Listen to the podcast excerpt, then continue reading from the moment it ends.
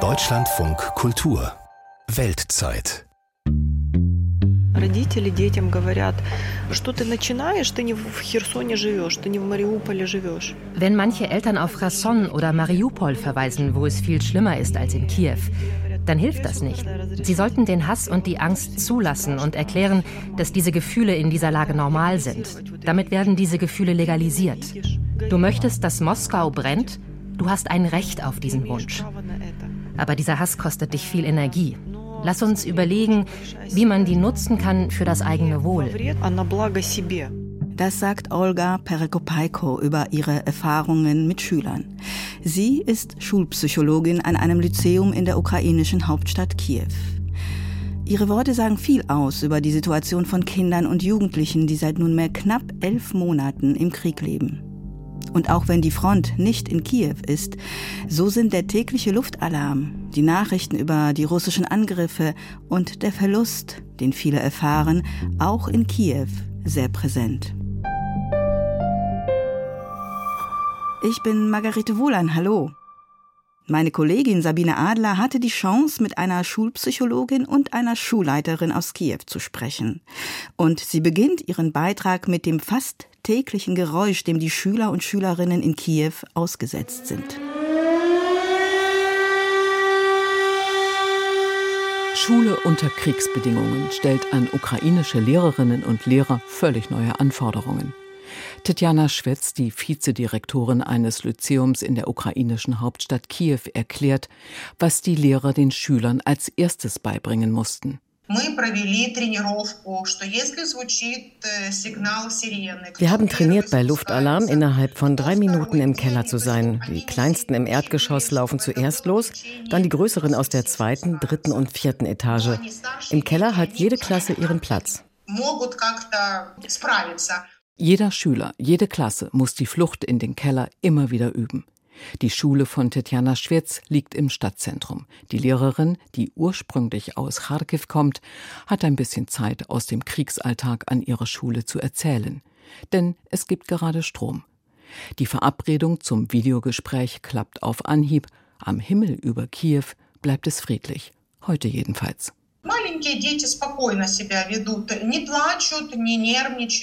Die Kleinen sind bei Luftalarm meist ganz ruhig, keiner weint oder regt sich auf. Aber die Älteren verlieren schon mal die Nerven. Einmal geschah das während eines Luftalarms, weil sie sahen, wie zwei Lehrerinnen furchtbar weinten. Die Lehrerinnen selbst haben Kinder und die waren mitten im Angriff ganz allein zu Hause. Sie machten sich schreckliche Sorgen, es war furchtbar. Wir hörten die Explosionen draußen und der Strom fiel aus. Jetzt sind wir alle ruhiger. Keiner wartet auf Luftalarm. Wenn er kommt, kommt er. Dann gehen wir in den Keller und dort machen wir dann mit dem Unterricht weiter. Vorausgesetzt, es gibt Strom. Wenn nicht, kommen die Taschenlampen zum Einsatz. Das Pädagogenteam ist vorbereitet. Dann spielen wir zusammen, reden, unterhalten uns. Etwas unternehmen wir immer mit ihnen. Nicht nur die Soldaten, auch viele Zivilisten fühlen sich ausgelaugt. Die Kinder erleben die inzwischen knapp elf Monate Krieg als Dauerbelastung. Die Schule wird privat geführt, kann sich eine Schulpsychologin leisten. Olga Perdekopaiko ist ein Glücksfall sowohl für die Kinder als auch für das Lehrpersonal.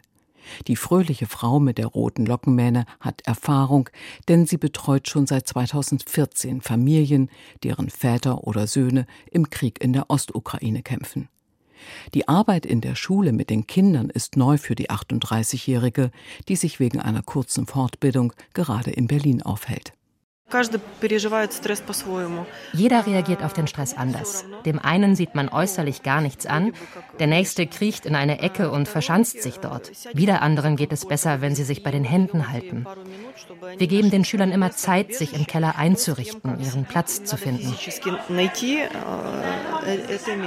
Viele Kinder vermissen ihre Väter, die an der Front sind. Sie machen sich Sorgen, haben Angst um sie. Der Lehrerin Tetjana Schwetz fällt auf, dass sie auch damit sehr unterschiedlich umgehen.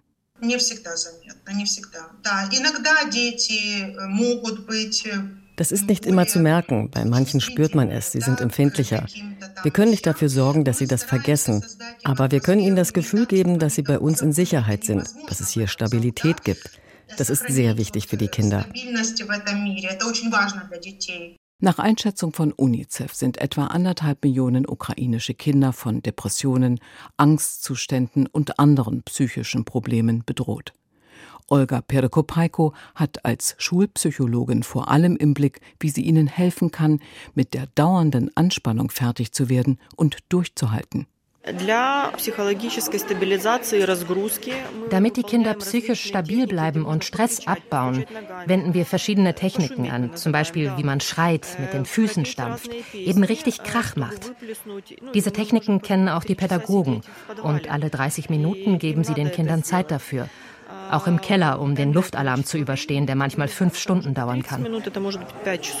Schreien befreit. Auch gemeinsames Singen hilft. Die Jungen und Mädchen haben den Siegertitel des diesjährigen Eurovisionswettbewerbs einstudiert.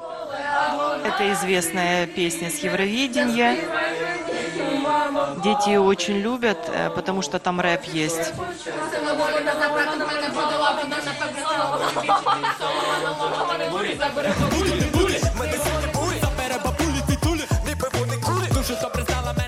Stefania heißt der Song des ukrainischen Kalusch-Orchesters, der immerzu bei ihnen läuft, bei dem sie abschalten können. Der Zusammenhalt unter den Jugendlichen sei jetzt viel fester als vor dem Krieg.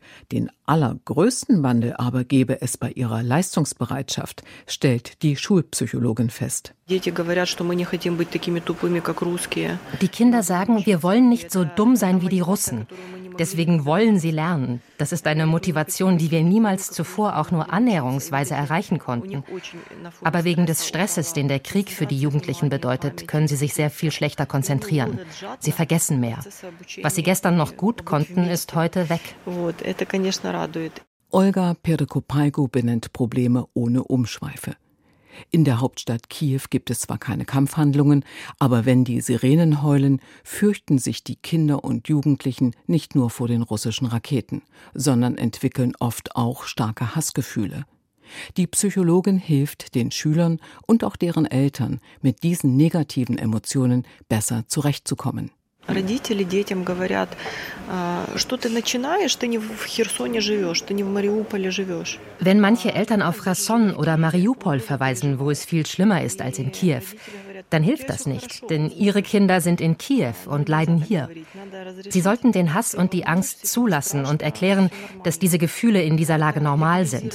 Damit werden diese Gefühle legalisiert. Du empfindest Hass, weil es etwas gibt, das diesen Hass auslöst. Du möchtest, dass Moskau brennt, du hast ein Recht auf diesen Wunsch. Aber dieser Hass kostet dich viel Energie. Lass uns überlegen, wie man die nutzen kann, nicht um jemandem zu schaden, sondern für das eigene Wohl. Dann schlägt sie etwa vor, den ukrainischen Soldaten an der Front zu schreiben oder einen Kuchenbazar zu veranstalten und mit dem Geld Spielzeug für ein Kind zu kaufen, das seinen Vater verloren hat. Ihren Schülern erzählt sie, wie sie selbst mit ihrem eigenen Hass umgeht. Vor kurzem ist sie bei einem Marathon mitgelaufen, der zu Ehren der gefallenen Helden stattfand.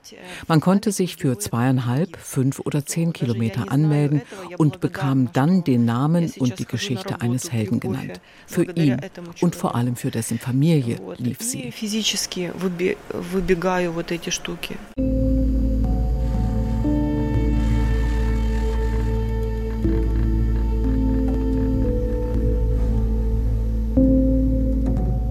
Jugendlichen legen ihre Telefone nur aus der Hand, wenn sie müssen.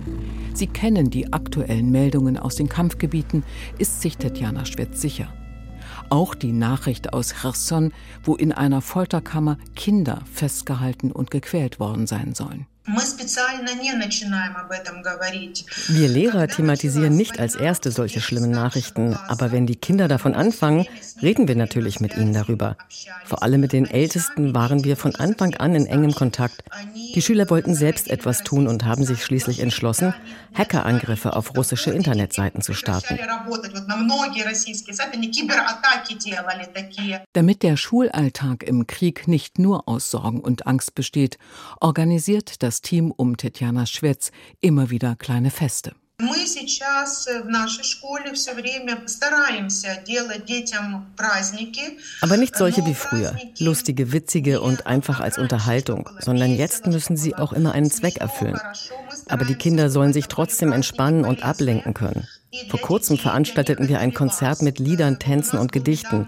Dafür verkauften wir die Eintrittskarten an die Eltern. Von dem Geld spendeten wir für die Ärzte an der Front. Und es gab noch eine Auktion. Ich habe dieses Bild hier gekauft. Können Sie es erkennen? Wiedner, da. Klar und deutlich. Die Lehrerin mit dem schicken Kurzhaarschnitt hält ein Bild, groß wie ein Plakat, in die Kamera. Darauf eine Frau im Profil, die in die Ferne schaut, in blaugelben Nationalfarben gemalt. Die Auktion konnte stattfinden, aber dreimal mussten sie ein Schulfest absagen. Raketenalarm. Kindergeburtstage werden nur noch selten gefeiert. Раньше, когда дети дни рождения праздновали, всегда приносили там торты, пиццу. Früher haben die Kinder zu ihrem Geburtstag Torten mitgebracht oder Pizza und wir haben alle in der Klasse zusammen gegessen und gefeiert. Das gibt es jetzt fast nicht mehr. Uns steht einfach nicht der Sinn danach. Und viele Eltern können sich diese kleinen Extravaganzen auch nicht mehr leisten. Meine Freundin, die mehrere Malzirkel für die Kinder leitet, sagt, dass die Schüler immer Taschenlampen mitbringen für den Fall, dass der Strom ausfällt, denn sie wollen unbedingt zeichnen. Etliche Kurse finden online statt, aber viele Eltern haben auch dafür jetzt kein Geld mehr. Aber Sport bieten sowohl die Schulen als auch Kiewer Vereine an, wann immer es möglich ist. Von den ehemals 450 Schülern des Lyzeums ist die Hälfte, von den Lehrern jeder Dritte geflohen oder hat einen anderen Job, weil die gekürzten Gehälter nicht zum Leben reichen. Diejenigen, die noch in der Hauptstadt ausharren, unterrichten die Kinder sowohl in Präsenzstunden als auch online. Die Schüler im Ausland bekommen zusätzlich Samstags- und Sonntagsunterricht, damit sie den Anschluss an den heimischen Lehrplan nicht verlieren. Für die Pädagogen bedeutet das eine enorme Belastung, weiß Psychologin Olga Perekopaiko, auch wenn niemand klagt. Die Lehrerinnen kommen äußerst selten zu mir, wenn es ihnen nicht gut geht. Aber ich sehe das und habe mir eine Strategie zurechtgelegt, sie in ein Gespräch zu verwickeln. Für die Kolleginnen ist es eine große Belastung, sich im Krieg immer zuerst um die Kinder kümmern zu müssen, für sie rund um die Uhr erreichbar zu sein. Dementsprechend ausgebrannt fühlen sich viele. Die Schüler melden sich oft noch um 23 Uhr bei Olga Perdekopaiko und sie wimmelt niemanden ab, der dringend mit ihr reden möchte. Dass ihre Kraft dafür reicht, hat sie manchmal einem Kollegen aus Armenien zu verdanken, der sie stützt. Er gehört zu einem internationalen Netzwerk von Psychologen und Psychologinnen, das seit Monaten vor allem den Kollegen in der Ukraine zur Seite steht. Zweck dieses Netzwerkes ist es, den Helfern Hilfe zu erweisen. Vor allem, wenn sich die schlechten Nachrichten häufen, braucht Olga Perekopaiko den Kollegen in Jerewan.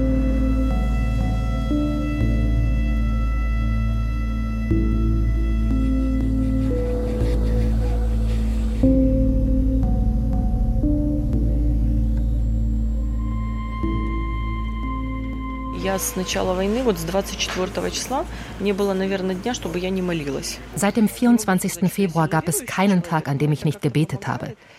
Es sind Gebete für die Toten. Ich habe eine Liste und jeden Morgen fürchte ich, meine Nachrichten zu lesen. Denn meist wird die Liste dann länger. Dann kommt ein Freund dazu oder der Vater eines Schülers oder der Ehemann einer Bekannten. Daran kann man sich nicht gewöhnen. Tetjana Schwitz stammt aus Kharkiv, wo sich die russische Grenze in nur 50 Kilometern Entfernung befindet und immer wieder heftige Kämpfe toben. Sie belastet, dass ihr Freundeskreis schon zu Beginn des Krieges deutlich geschrumpft ist. Wie viele Ukrainer hatte sie enge Verbindungen zu Russen und Russinnen, doch jetzt herrscht Funkstille. Первый раз, когда мы узнали об ужасах того, что творили русские на территории под Киевом, Буча, Ирпень, вот в этих Als wir zum ersten Mal die Nachrichten aus den Orten rund um Kiew hörten, Butscha, Irpin und Baratjanka, war das einfach furchtbar. Ein großer Stress. Ich hatte viele Kontakte nach Russland. Aber nach diesen Verbrechen hat sich nur noch eine einzige russische Freundin bei mir gemeldet. Alle anderen haben sich nicht mehr gemeldet und dieses Schweigen finde ich sehr befremdlich und erstaunlich. Ich habe diese Personen aus meiner Liste gelöscht. Ihr Verhalten war zu schmerzhaft.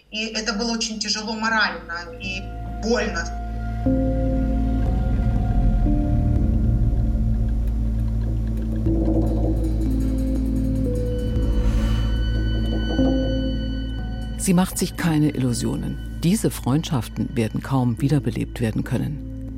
Aber wie negativ ihre Schüler auf das Verhältnis zu Russland blicken, lässt die passionierte Lehrerin dann doch aufhorchen, sagt sie am Handy.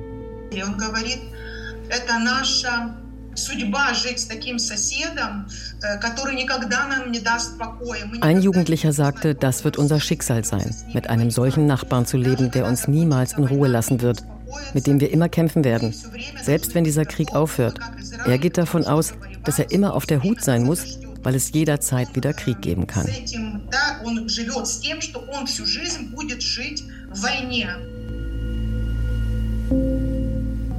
Was für eine Aussage eines ukrainischen Schülers in Kiew. Wie geht es den Kindern und Jugendlichen außerhalb von Kiew, auch in den von Russland besetzten und nun befreiten Gebieten? Viele haben ihre Eltern oder ihr Zuhause verloren, manche haben Grausames gesehen, kaum einer geht noch zur Schule. Unsere Korrespondentin Andrea Bär ist seit dem Angriff Russlands auf die Ukraine im Land unterwegs, auch in den Gebieten, die die Ukraine zurückerobert hat. Mit ihr bin ich nun verbunden. Hallo, Frau Bär. Hallo.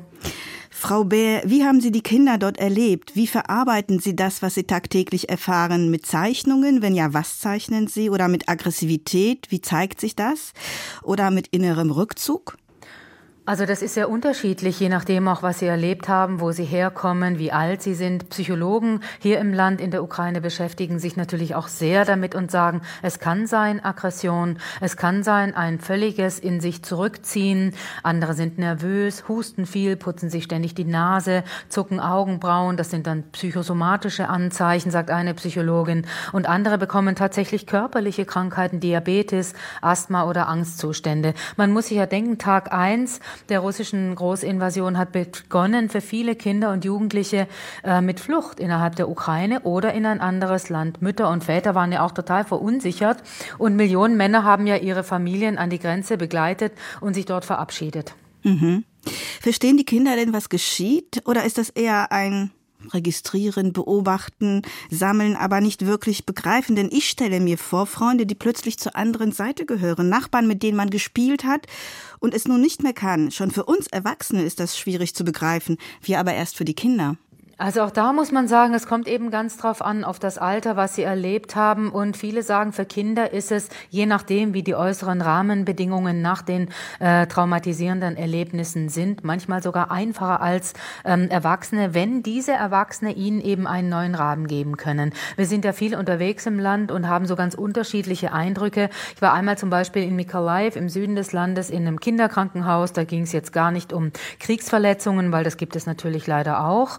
Äh, sondern ähm, so, so die ganz banale Bronchitis oder die Grippe oder sowas. Dann gab es Luftalarm und wir waren vielleicht so eine Stunde im Keller mit dem gesamten Personal und den Kindern eben. Und da war ein kleines Mädchen, an das ich wirklich oft denken muss, drei Jahre alt, saß dort mit seiner Oma, umgeben von Spielsachen, von Büchern, scheinbar vollkommen gelassen, hat gesungen, hat gelesen. Sie wurde abgelenkt natürlich auch, durch uns natürlich auch, schien irgendwie ausgeglichen. Und dann hat sie aber zum Beispiel den Sirenenalarm nachgemacht.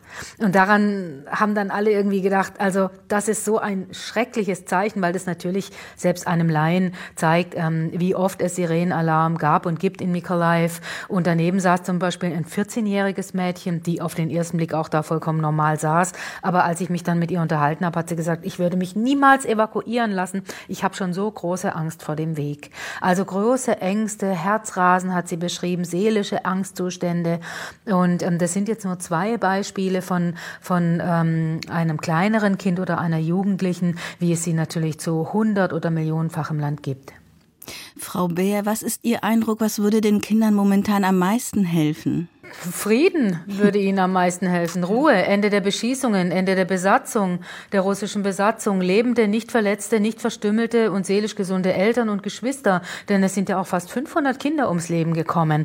Aber unisono sagen tatsächlich alle Fachleute, sie brauchen einfach jemanden, an dem sie sich orientieren können, auf den sie sich verlassen können. Denn wenn Kinder ihr Zuhause verlieren, dann ist das einfach schlimm. Sie brauchen Stabilität, sie brauchen Schutzräume, sie brauchen ihren Kindergarten, ihre Schule, auch das ist ja oft ein Problem. Also es gibt ja viele Klassen, wo die ähm, Mitschülerinnen äh, nicht mehr da sind, im Ausland sind. Und dann ähm, habe ich zum Beispiel bei Evakuierungen sieht man das ja auch oft. Die Kinder müssen dann irgendwann natürlich mit den Eltern mit, ist ja auch ganz logisch. Und ähm, vor allem aus dem Osten sind ja viele Millionen Menschen evakuiert worden in den letzten Monaten. Und an einen kleinen Jungen erinnere ich mich, der vollkommen verloren in Dnipro auf dem Bahnsteig stand. Oft haben die ja dann irgendein riesiges Stofftier noch dabei und äh, riesige, tiefe Ringe unter den Augen. Der war vielleicht drei oder vier. Und da hat man also auch gedacht, also was der Junge schon hinter sich haben muss, das hat man ihm wirklich angesehen. Und eine andere Mutter hat in diesem Zug auch erzählt, ähm, sie und auch viele andere Mütter erleben immer, dass die Kinder sich schon von sich aus an die Hand nehmen und sagen, komm Mama, wir müssen in den Keller. Das sind wirklich sehr beeindruckende Geschichten, die Sie erzählen, Frau Bär. Sie haben im Vorfeld mir auch im Vorgespräch erzählt, dass Sie bei einer Kindertherapie gewesen sind, die sich vor allem an Kinder aus besetzten Gebieten richtet. Erzählen Sie. Ja, also die Kinder aus den besetzten Gebieten haben ja noch ganz besonders, äh, besonders schwierige Umstände. Einmal die Besatzung an sich, das Erleben der Besatzung, das Besetztsein äh, und dann die Flucht aus der Besatzung. Also das kann ja zu unterschiedlichen Zeiten unterschiedlich ausgesehen haben, aber ähm, da diese Kindergruppe, die ich da getroffen habe, die wurden über ein Krankenhaus dorthin vermittelt und sollen sich einfach treffen und unter Aufsicht von Psychologen bestimmte Sachen machen. Als ich da war, sollten sie was malen, was ihnen Angst macht. Also es wurde explizit nach Angst gefragt. Und dann haben sie zum Beispiel Panzer gemalt, sie haben Raketen gemalt, sie haben Nuklearwaffen gemalt und die Panzer hatten ein Z, ein V, also die, ähm, diese Symbole der russischen Waffen, die ja auch hier, wenn man in der Ukraine unterwegs ist, die man ja auch relativ häufig häufig sieht, leider je Region, weil da äh, Kriegsgerät rumliegt. Und ähm, es gab ähm, einen Jungen dort, der war wirklich ganz bleich und zurückhaltend und seine Mutter war dabei. Also da waren die Eltern mit dabei bei dieser äh, Stunde oder Therapieeinheit. Und sie hat gesagt, ich habe erst gar nicht gemerkt, was für eine Angst er eigentlich hat. Erst als wir hier waren, wo es ein bisschen ruhiger war, das war in der Nähe von Kiew dann, habe ich gemerkt, dass er überhaupt gar keine Geräusche, keine Lautstärke mehr verkraften kann. Und wir sind so stark beschossen worden oder besetzte Gebiete. Wir waren in Saporizhia, da gibt es einen Ort, wo viele Menschen aus den besetzten Gebieten nach ihrer Flucht ankommen, oft wochenlang unterwegs. Kommt ein Junge mit seiner Großmutter aus Mariupol, waren wochenlang unterwegs und dann wollte er unbedingt seinen Vater anrufen, der in Mariupol, in dem russisch besetzten Mariupol zurückbleiben musste, aus bestimmten Gründen. Und das ging eben nicht, auch wieder aus Gründen. Und dann ist der Junge wirklich ausgeflippt und hat seine äh, Großmutter begonnen zu schlagen. Und die Großmutter war so verzweifelt, dass sie zurückgeschlagen hat. Und es war so eine herzzerreißende Szene, denn der Großmutter hat das natürlich leid getan hinterher, denn sie konnte mit diesem Jungen einfach nicht umgehen. Das waren wirklich Schläge der Verzweiflung und der Trauer und der Mutlosigkeit in dieser Situation, weil er einfach nicht einsehen wollte, dass er seinen Vater nicht anrufen kann. Und ähm, dieser Weg des Jungen, der ist natürlich noch endlos lang, denn ich weiß jetzt nicht, wie es mit dem Vater in Mariupol weitergeht, aber das ist ja noch russisch besetzt. Der Junge ist nicht mehr dort, sondern sollte nach Tschechien äh, zur Familie gebracht werden, zur Mutter, die dort ist ist. Also da sieht man schon an solchen kleinen Szenen, wie tief die Verzweiflung eben auch bei Kindern und Jugendlichen sitzt. Und übrigens sind ja auch fast 500 Kinder bzw. Jugendliche ums Leben gekommen. Das war unsere Korrespondentin Andrea Bär aus der Ukraine über die ukrainischen Kinder im Krieg und ihre Versuche, das, was passiert ist, zu verarbeiten. Vielen herzlichen Dank für Ihre Einschätzung, Frau Bär. Bitteschön. Im Podcast der Weltzeit geht es morgen nach Südsudan, wo zuletzt die Gewalt in mehreren Landesteilen erneut eskaliert ist. Ich bin Margarete Wohlan. Machen Sie es gut.